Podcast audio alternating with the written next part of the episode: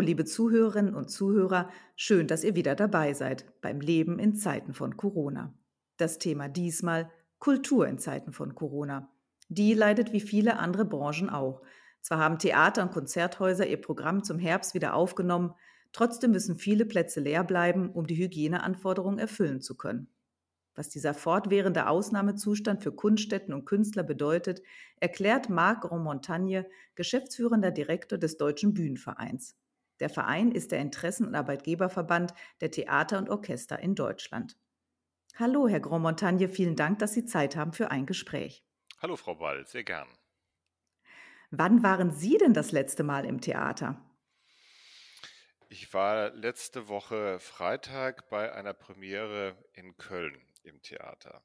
Was war das für ein Gefühl? Ähm, ein gutes, weil es natürlich schön war, endlich mal wieder äh, Kunst anzuhören, aber man wird natürlich ständig und überall daran erinnert, dass wir in Ausnahmezeiten leben, weil der Platz neben mir war natürlich frei oder die beiden Plätze neben mir äh, waren frei. Und es sind natürlich deutlich weniger Menschen da und es gibt auch keine Gastronomie und keinen Ausschank. Und insofern ähm, ist man ständig auch ähm, ja, damit konfrontiert, dass man sich anders verhält. Und so die normalen Hygiene- und Vorsichtsmaßnahmen einhält, ja. Wie sieht denn aktuell, Sie haben es gerade gesagt, fortwährender Ausnahmezustand, den Sie auch live erleben konnten in Köln, viele andere Besucher an anderen Kulturstätten auch. Wie sieht denn aktuell die Situation in der Theaterlandschaft aus? Wie angespannt ist die Lage? Mussten Theater schließen, stehen vor einer Schließung? Stichwort auch Privattheater, Varieté, Bühnen. Also wie ist da die Situation aktuell und wie blicken Sie auch äh, in die Zukunft, in die nächsten Monate oder womöglich sogar Jahre? Mhm. Also zunächst, nach unserer Kenntnis ist es äh, bisher jedenfalls gelungen, in unserer Mitgliedschaft äh, einen größeren Schaden abzuwenden. Wir haben, soweit wir das wissen, bisher keine Mitglieder verloren. Äh, wir sind ja der Arbeitgeber- und Interessensverband erstmal für 142 öffentliche Theater, also Stadttheater, Staatstheater und Landestheater die sind natürlich jetzt äh, Gott sei Dank nicht schnell insolvenzgefährdet oder so, sondern die bekommen ja ihre öffentlichen Zuwendungen auch äh, oder sie haben sie schon bekommen, äh, bevor Corona ein Thema wurde. Ähm, da äh, müssen wir jetzt sozusagen darauf achten, äh, oder da wird es in den nächsten Jahren jetzt natürlich sehr spannend werden. Also das Positive ist, dass wir nach einer Phase des Stillstands und auch des Schocks jetzt langsam wieder in eine naja, schwieriges Wort, in eine Art der Normalität reingehen. Also es finden wieder Aufführungen statt im Theater, in den Konzerthäusern. Ähm, es dürfen wieder Menschen ins Publikum, es darf wieder gearbeitet werden. Das ist natürlich eine große Erleichterung und ähm, ein wichtiger Schritt auch, um sich selbst auch in dieser Situation einzufinden, die uns sicherlich noch eine ganze Weile auch ähm, ja, erhalten bleiben wird. Es ist ja jetzt nicht davon auszugehen, dass wir innerhalb der nächsten Wochen und Monate jetzt äh, zu einer Lösung kommen, die ja auch nur in einem Impfstoff liegen könnte, sondern es wird sicherlich noch äh, uns auch im nächsten Jahr beschäftigen. Insofern sind das natürlich, ähm, wie soll ich sagen, also temporäre Vorrichtungen, die uns trotzdem eine ganze Zeit lang erhalten bleiben und auch den Spielbetrieb, die Atmosphäre und auch die ganze Struktur prägen. Trotzdem freuen wir uns jetzt erstmal, dass wir wieder in eine Spielzeit gehen, in der auch gespielt wird. Aber natürlich wird nicht normal gespielt, sondern eingeschränkt. Äh, ich fange mal an mit dem Publikum. Da gibt es in den 16 Bundesländern sehr unterschiedliche Situationen. Das hängt damit zusammen, dass äh, die Organisierung des Publikums, also des, der öffentlichen Gesundheit, etwas ist, was in die Kompetenz der Bundesländer fällt. Insofern hat jedes Bundesland da die Möglichkeiten, durch eigene ähm, Bestimmungen auch äh, festzulegen, was geht und was nicht gibt. Da gibt es sehr große Unterschiede hier in Köln, in Nordrhein-Westfalen, hat das Land entschieden, dass man äh, jedenfalls aufgrund der Landesverordnung im Prinzip eigentlich schon wieder voll bestuhlen könnte, also 100 Prozent Auslastung unter der Voraussetzung, dass die ähm, Nachverfolgbarkeit gegeben ist, dass Sie also wissen, wer auf welchem Platz sitzt, ähm, dass der Name bekannt ist äh, und dass ansonsten eben geklärt ist, dass bis zu diesem Platz eben auch zum Beispiel die Maske getragen wird und so weiter und so fort. Das steht in der Verordnung zum Schutz von Neuinfizierungen mit dem Coronavirus in dem Paragraph 8. Das gilt jedenfalls für ähm, Veranstaltungen mit weniger als 300 Zuschauern.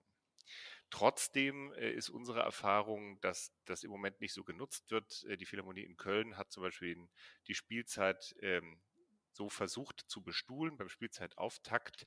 Es war aber klar, dass auch das Publikum äh, dann eigentlich Wert darauf gelegt hat, jedenfalls die meisten, dass sie ein bisschen Abstand haben. Das heißt, es wurde nicht äh, nebeneinander gesessen, sondern es war immer ein Platz frei. Und insofern, das wird auch die Praxis sein, jedenfalls in Nordrhein-Westfalen. Und das ist ja auch das, was wir gefordert haben, zu sagen, jeder zweite Platz, also Stichwort Schachbrett, wäre eine Möglichkeit, die Häuser um 50 Prozent äh, erstmal wieder zu belegen. Das wäre mal wieder ein Anfang. Sie haben aber auch Bundesländer, da sieht es ganz anders aus. Am strengsten ist nach meiner Kenntnis, glaube ich, im Moment Bayern, die ja nur bis zu 200 ähm, ZuschauerInnen erlauben. Ich glaube, in München gibt es einen Feldversuch jetzt bis 500, aber das ist natürlich für viele Spielstätten einfach eine absolute Katastrophe. Wenn sie 1000 oder 1200 Leute reinbekommen, können aber nur 200 Plätze verkaufen, dann ist das ähm, schwierig, auch im Hinblick auf das Publikum, natürlich auch auf die Künstler, die ja äh, irgendwie jetzt unter ganz anderen atmosphärischen Bedingungen spielen. Die zweite Frage ist die, unter welchen Voraussetzungen kann eigentlich produziert werden, also auf der Bühne. Das ist eine Frage des Arbeitsschutzes und liegt damit auch in der betrieblichen Verantwortung eines jeden Hauses. Für den Arbeitsschutz ähm, sozusagen äh, politisch zuständig ist der Bund. Das ist also zunächst mal keine Frage, äh, die den Bundesländern zu eigen ist, obwohl es da mittlerweile auch schon äh, sozusagen offene Fragen gibt, weil manche Bundesländer auch eigene Regelungen dafür haben. Da ist es aber so, dass wir ähm, leider nur unter sehr eingeschränkten Bedingungen produzieren können. Also es gelten scharfe Abstandsregelungen auf der Bühne. Die will ich jetzt gar nicht im Einzelnen nachvollziehen. Das wäre vielleicht zu viel, aber Sie können sich vorstellen, dass das für ein Orchester, für die Produktion von Musiktheater oder auch für den Tanz eine mittlere Katastrophe ist, weil sie eben nicht mit der normalen Personenanzahl auf der Bühne sein können. Also sie werden in dieser Spielzeit unter normalen Bedingungen keine große Oper und auch kein großes Konzert und auch keinen Gruppentanz erleben können. Das geht einfach nicht. Und das äh, ist natürlich ein echtes Problem für das künstlerische Programm, aber es ist auch natürlich ein Problem für die Künstlerinnen und Künstler, die natürlich zunehmend auch einfach emotional darunter leiden. Und die Beziehungskomödie muss dann auch ohne Küsschen auskommen. Das ist so. Also es gibt äh, an hier und da ähm, sozusagen Ausnahmen. Also wir hatten im Tanz jetzt Fälle, dass wir ähm, sozusagen auch intime Situationen haben konnten auf der Bühne, einfach weil die beiden Tänzer zum Beispiel auch privat miteinander liiert oder verheiratet sind. Dann ist das ein Punkt, der geht. Es gibt einige Häuser, die auch anfangen zu testen oder das ist etwas, was jetzt auch versucht wird, ähm, in, in größerer Breite auch zu machen.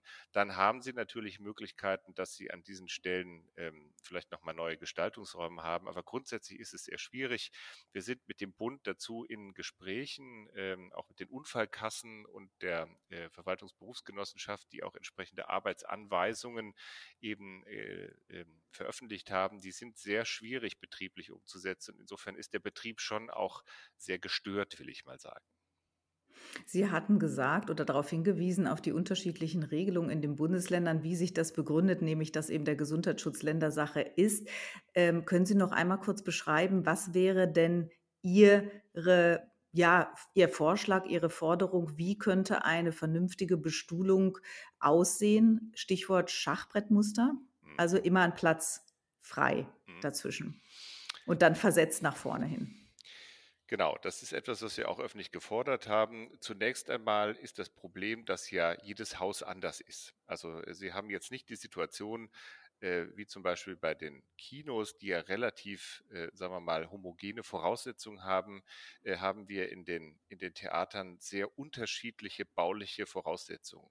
Und eine der wichtigsten Bedingungen für den Schutz vor Corona betrifft die Entlüftung. Ähm, das, das ist einfach so, damit der Luftaustausch eben gewahrt werden kann. Und hier haben wir, haben wir sehr unterschiedliche Voraussetzungen, weil manche Häuser eben über sehr moderne Belüftungs- und Klimaanlagen verfügen, andere über äh, nicht so moderne. Und davon hängt es ab. Das werden Sie ja auch den verschiedenen Stellungnahmen in der Presse äh, oder also der Experten auch entnehmen können, wenn also die CO2 äh, Dichte im Raum besonders hoch ist, wenn die Aerosolbedichte hoch ist, dann steigt die Wahrscheinlichkeit, dass jemand, der eben mit Corona infiziert ist, das auch weitergibt. Das heißt, die Lüftung ist ganz entscheidend und davon hängt es ab.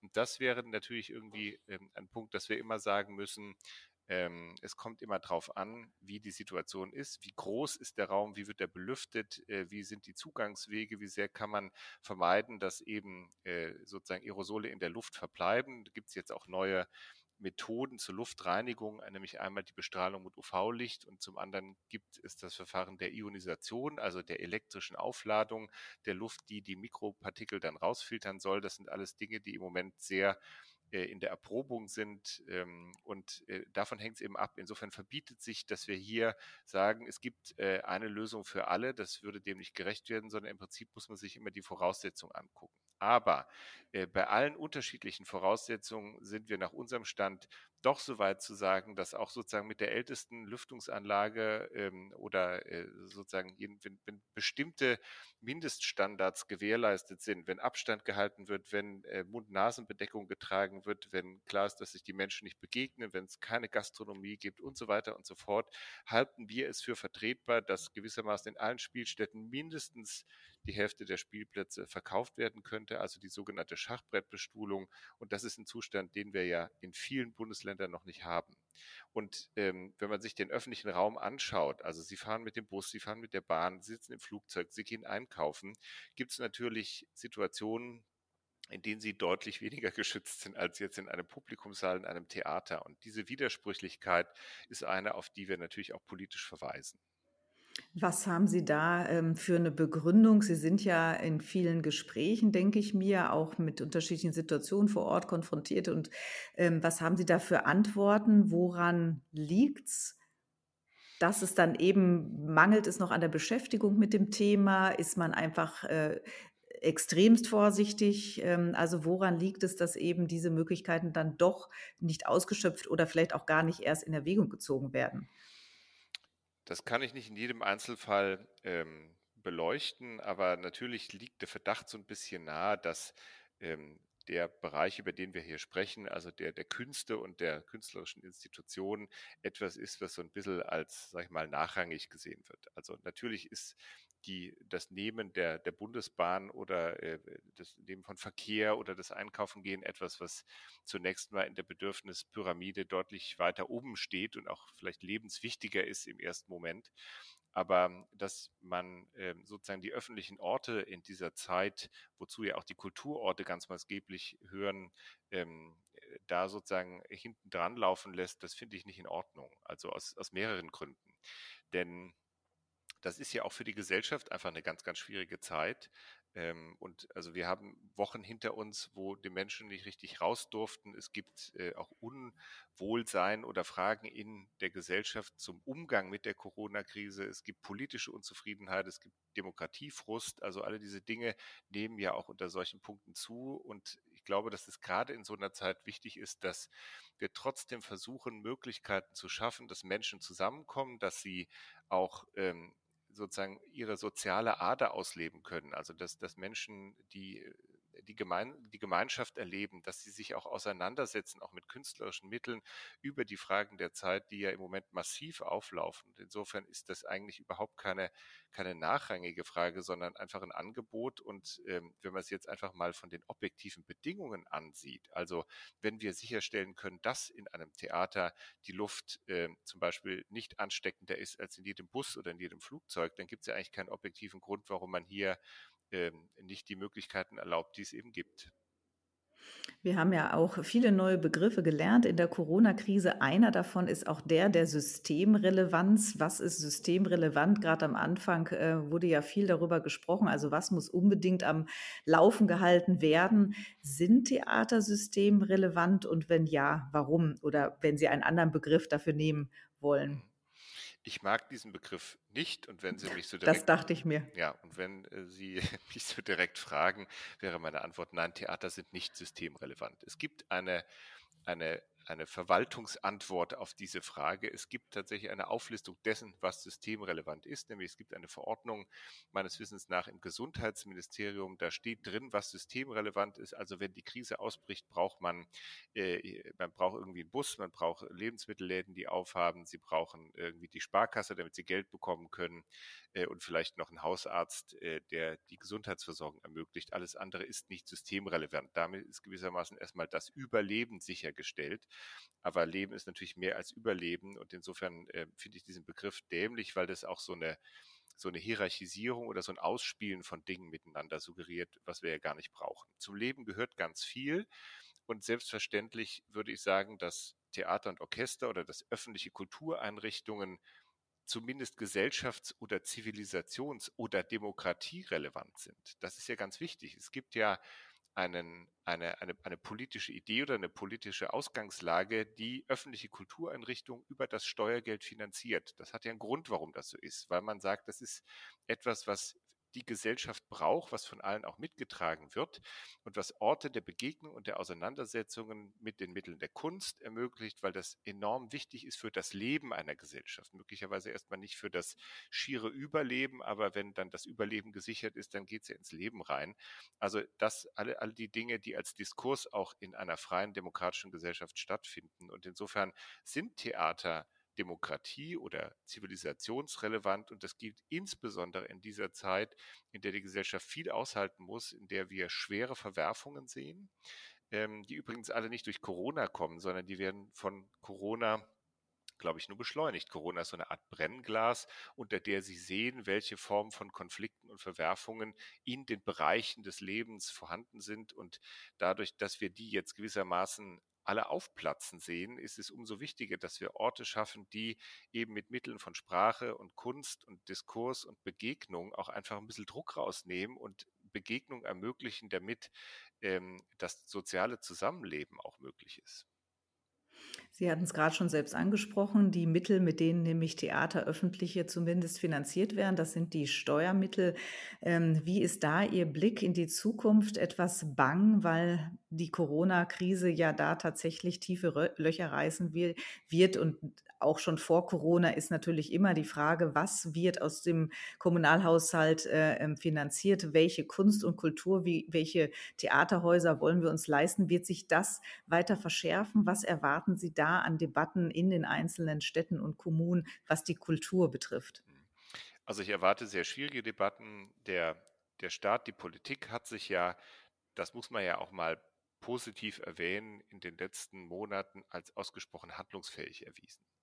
Also, dass wir eine solche, eine, einen solchen gesellschaftlichen Stillstand auf allen Ebenen äh, überhaupt, also dass es sowas gibt, das hätte ja niemand für möglich gehalten. Und wenn Sie mir vor einem Jahr irgendwie gesagt hätten, wir hätten jetzt mal die Kultureinrichtung irgendwie ein paar Wochen einfach ähm, ausschalten müssen, dann hätte jeder gesagt, das geht ja alles gar nicht. Und wie man sieht, es geht halt doch.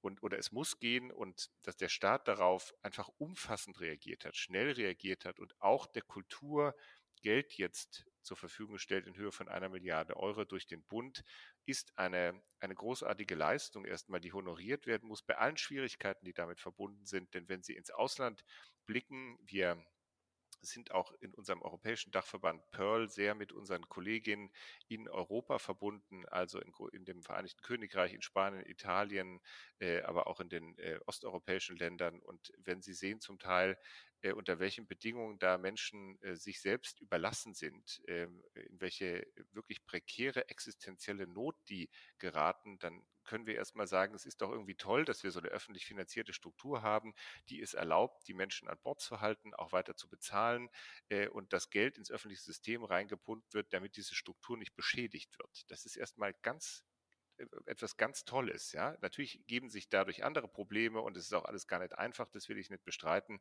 Aber es ist erstmal ein, ein tolles Statement auch durch den Kulturstaat Deutschland. Dass der Bund auch so aktiv ist, finde ich bemerkenswert, weil in der öffentlichen Kulturfinanzierung, das sind, glaube ich, mittlerweile zwischen 11, 11,5 und 12 Milliarden, spielt der Bund ja nur eine relativ geringe Rolle. Ich glaube, 15 Prozent der öffentlichen Kulturförderung entfallen auf den Bund, den Rest teilen sich Länder und Kommunen, wobei die Kommunen, glaube ich, mit 44 Prozent den Hauptanteil tragen. Und da haben wir natürlich jetzt, äh, wie in allen öffentlichen Kassen, die Situation, es ist sehr schnell viel Geld ins System gepumpt worden und mittelfristig werden die Kassen einfach leer sein. Punkt. Das heißt, wir haben an vielen Stellen viel weniger Einnahmen, wir haben starke Probleme und wir haben viel weniger Geld zum Ausgeben. Das wird Verteilungskämpfe geben und gerade die Kulturförderung, die ja in den Kommunen unter dem Siegel der Freiwilligkeit operiert, also das bedeutet, es ist keine Pflichtaufgabe, sondern es bedeutet, dass die Kommune immer wieder neu aushandeln muss, was eben Kultur ist.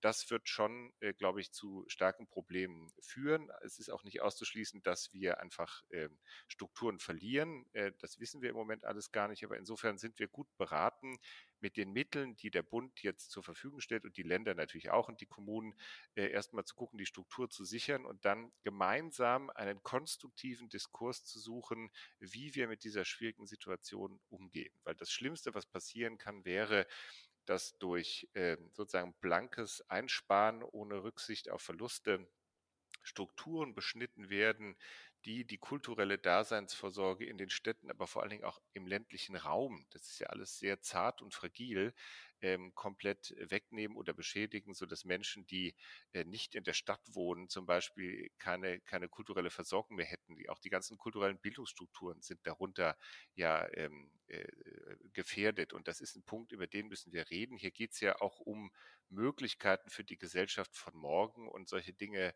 dann zu beschädigen, hat immer Auswirkungen, die sich nach äh, erst nach einer Zeit, aber dann rächen sie sich besonders bitter. Und insofern, die Kultur hat ja nur einen kleinen Teil, auch im öffentlichen Budget. Damit wird sich also kein Budget retten lassen. Und insofern ist entsprechende Sensibilität auch angebracht. Wie sind denn die Künstler durch die Krise gekommen? Die Schauspieler, Schauspielerinnen, Regisseure, Sänger, Sängerinnen, Komponisten. Ähm, vor allem dürfte das ja dann auch da die Freien getroffen haben. Ja, also ich glaube, die Künstler sind ganz besonders betroffen davon, weil sie einfach, ähm, naja, ins Herz ihrer Existenz getroffen wurden. Ein Künstler macht das ja ähm, natürlich auch, um zu leben, aber er macht es vor allen Dingen, weil er nicht anders kann. Und äh, wenn sie plötzlich nicht mehr singen, spielen oder tanzen können, dann reißt ihnen das die komplette Existenz weg. Äh, und das hat, äh, glaube ich, äh, zu unglaublichen Schwierigkeiten geführt. Wir haben hier schon ähm, eine gewisse soziale Abstufung. Das ähm, hat Vorteile und das hat auch Nachteile richtig ist, dass die Freien besonders hart getroffen wurden, weil sie natürlich überhaupt keine Aufträge mehr wahrnehmen können. Sie haben meistens auch keine Rücklagen, weil die Bezahlung ist jetzt auch nicht so berauschend, dass sie sich da irgendwie dicke Sparbücher anlegen können. Das heißt, die sind ganz ähm, existenziell auch wirtschaftlich getroffen, weil sie in einer Situation leben, in der sie ihrem Beruf streckenweise faktisch einfach gar nicht mehr nachkommen können, auch wenn sie wollen oder die persönliche Möglichkeit dazu haben. Und damit, das hat ja auch zu äh, schweren politischen Diskussionen geführt bei der Frage, wie gehen wir mit dem Einnahmeverlust der freien Künstler um? Und dann die große Debatte, dass man sie auf die Grundsicherung verwiesen hat in diesem Zusammenhang. Das ist ein sehr schwieriges Feld. Positiv daran ist natürlich, dass unser Staat Möglichkeiten bereithält, einfach auch Menschen, glaube ich, äh, sowas wie, wie einen Schirm äh, zu bieten, damit sie aufgefangen werden. Aber dass es auch Kritik seitens der Freien gab, die sich damit überhaupt nicht ähm, äh, gerechtfertigt oder, oder gerecht behandelt gefühlt haben, das ist auch ein Punkt, den kann man nicht so einfach äh, wegdiskutieren. Ähm, da ist auch schon, da, da sind auch sehr, sehr schwierige sehr schwierige Probleme damit verbunden. Und wie jetzt die Lage in den nächsten Monaten und auch Jahren wird, davon hängt natürlich auch ab, wie sehr solche Künstlerinnen und Künstler auch in Zukunft äh, dann ihren Beruf ausüben können. Und möglicherweise, wenn das für manche nicht geht, wird es wahrscheinlich auch Fälle geben, die einfach den Beruf dann wechseln müssen. Und das ist schon alles sehr, sehr tragisch. Und grundsätzlich würde ich sagen, auch für die, die eine Anstellung haben oder die, sagen wir mal, im System zu denen gehören, die einfach auch da äh, mehr verdienen, ähm, es ist schon so, dass, glaube ich, alle damit wahnsinnig zu kämpfen haben, auch emotional. Also wenn sie einfach keine richtigen Opern mehr singen können, wenn sie nicht äh, normal tanzen können und ständig nur damit beschäftigt sind, auch darauf zu achten, ist der Abstand eingehalten oder was kann ich oder was kann ich nicht, dann ähm, ist ihnen jede Form der Entfaltung auch genommen und das schlägt sich natürlich nach einem halben Jahr jetzt auch nieder und wenn das jetzt noch sechs, zwölf, 18, 24 Monate geht, ist das ein Zustand, der einfach, glaube ich, ganz schwer nur zu ertragen ist und da ist, glaube ich, unser aller Sensibilität und Solidarität auch gefordert, weil das echt ein Problem ist.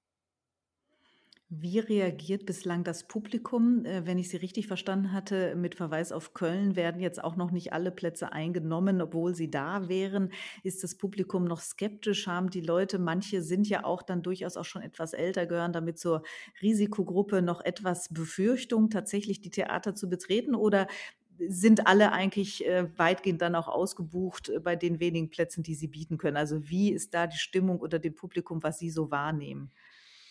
So ganz genau wissen wir es noch nicht, aber die Dinge, die wir bisher wahrnehmen, lassen eine sozusagen eine Teilung oder, oder eine gespaltene Meinung zu, so wie sie natürlich auch in der Gesamtgesellschaft ist. Also es gibt einige, die haben nicht so viele Probleme damit und ähm, die reißen im Prinzip die Karten auch raus, sobald es sie gibt. Äh, dadurch, dass ja auch nur bestimmte Anteile von Publikumsplätzen verkauft werden können, sind tatsächlich viele Veranstaltungen auch, auch ausverkauft. Das ist sehr schön.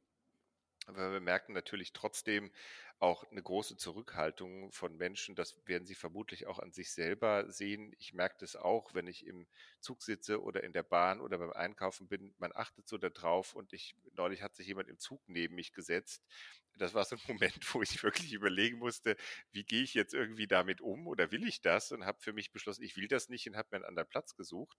Und das geht natürlich auch vielen im, im Konzert so. Das heißt, wir haben eine große Vorsicht, auch eine große Zurückhaltung. Das heißt, es gibt Potenzial von Menschen, die gerne kommen würden, die aber im Moment für sich sagen, ich will das nicht. Und im Moment sind wir, glaube ich, an so einem kritischen Punkt, was die Jahreszeiten angeht. Also bisher konnten wir ja viel draußen sein und auch äh, tatsächlich draußen Kunst erleben. Äh, das geht jetzt irgendwie nicht mehr, sondern jetzt wird es kalt, äh, es fängt an zu regnen, die Menschen müssen rein. Das betrifft ja auch andere Bereiche des öffentlichen Lebens.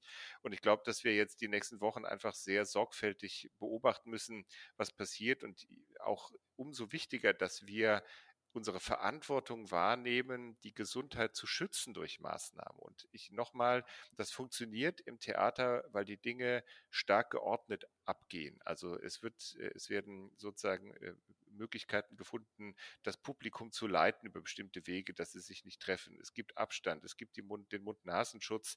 Ähm, es wird nicht gesprochen während so einer Vorstellung. Also sie werden da jetzt nicht ähm, äh, unendlich viele Aerosole produzieren, weil sie da rumschreien. Auf Buhrufe und auch Bravo-Rufe soll ja verzichtet werden. Das heißt, auch da ist ein bestimmter Risikofaktor minimiert. Also die, die, die, ein Vertrauen aufzubauen, dass über solche kontrollierten Mechanismen auch das Risiko jedenfalls so weit wie möglich eingegrenzt wird, ist ein ganz wichtiger Punkt. Und dann ist es tatsächlich auch eine gesamtgesellschaftliche Aufgabe, für sich selber zu entscheiden, wie jeder Einzelne und jede Einzelne von uns mit einem solchen Restrisiko dann auch umgeht. Und das werden wir erleben, weil wir werden einfach noch, glaube ich, mindestens ein Jahr oder möglicherweise noch anderthalb Jahre oder vielleicht dann noch länger mit dieser Situation leben müssen. Das wird vieles verändern in der Gesellschaft.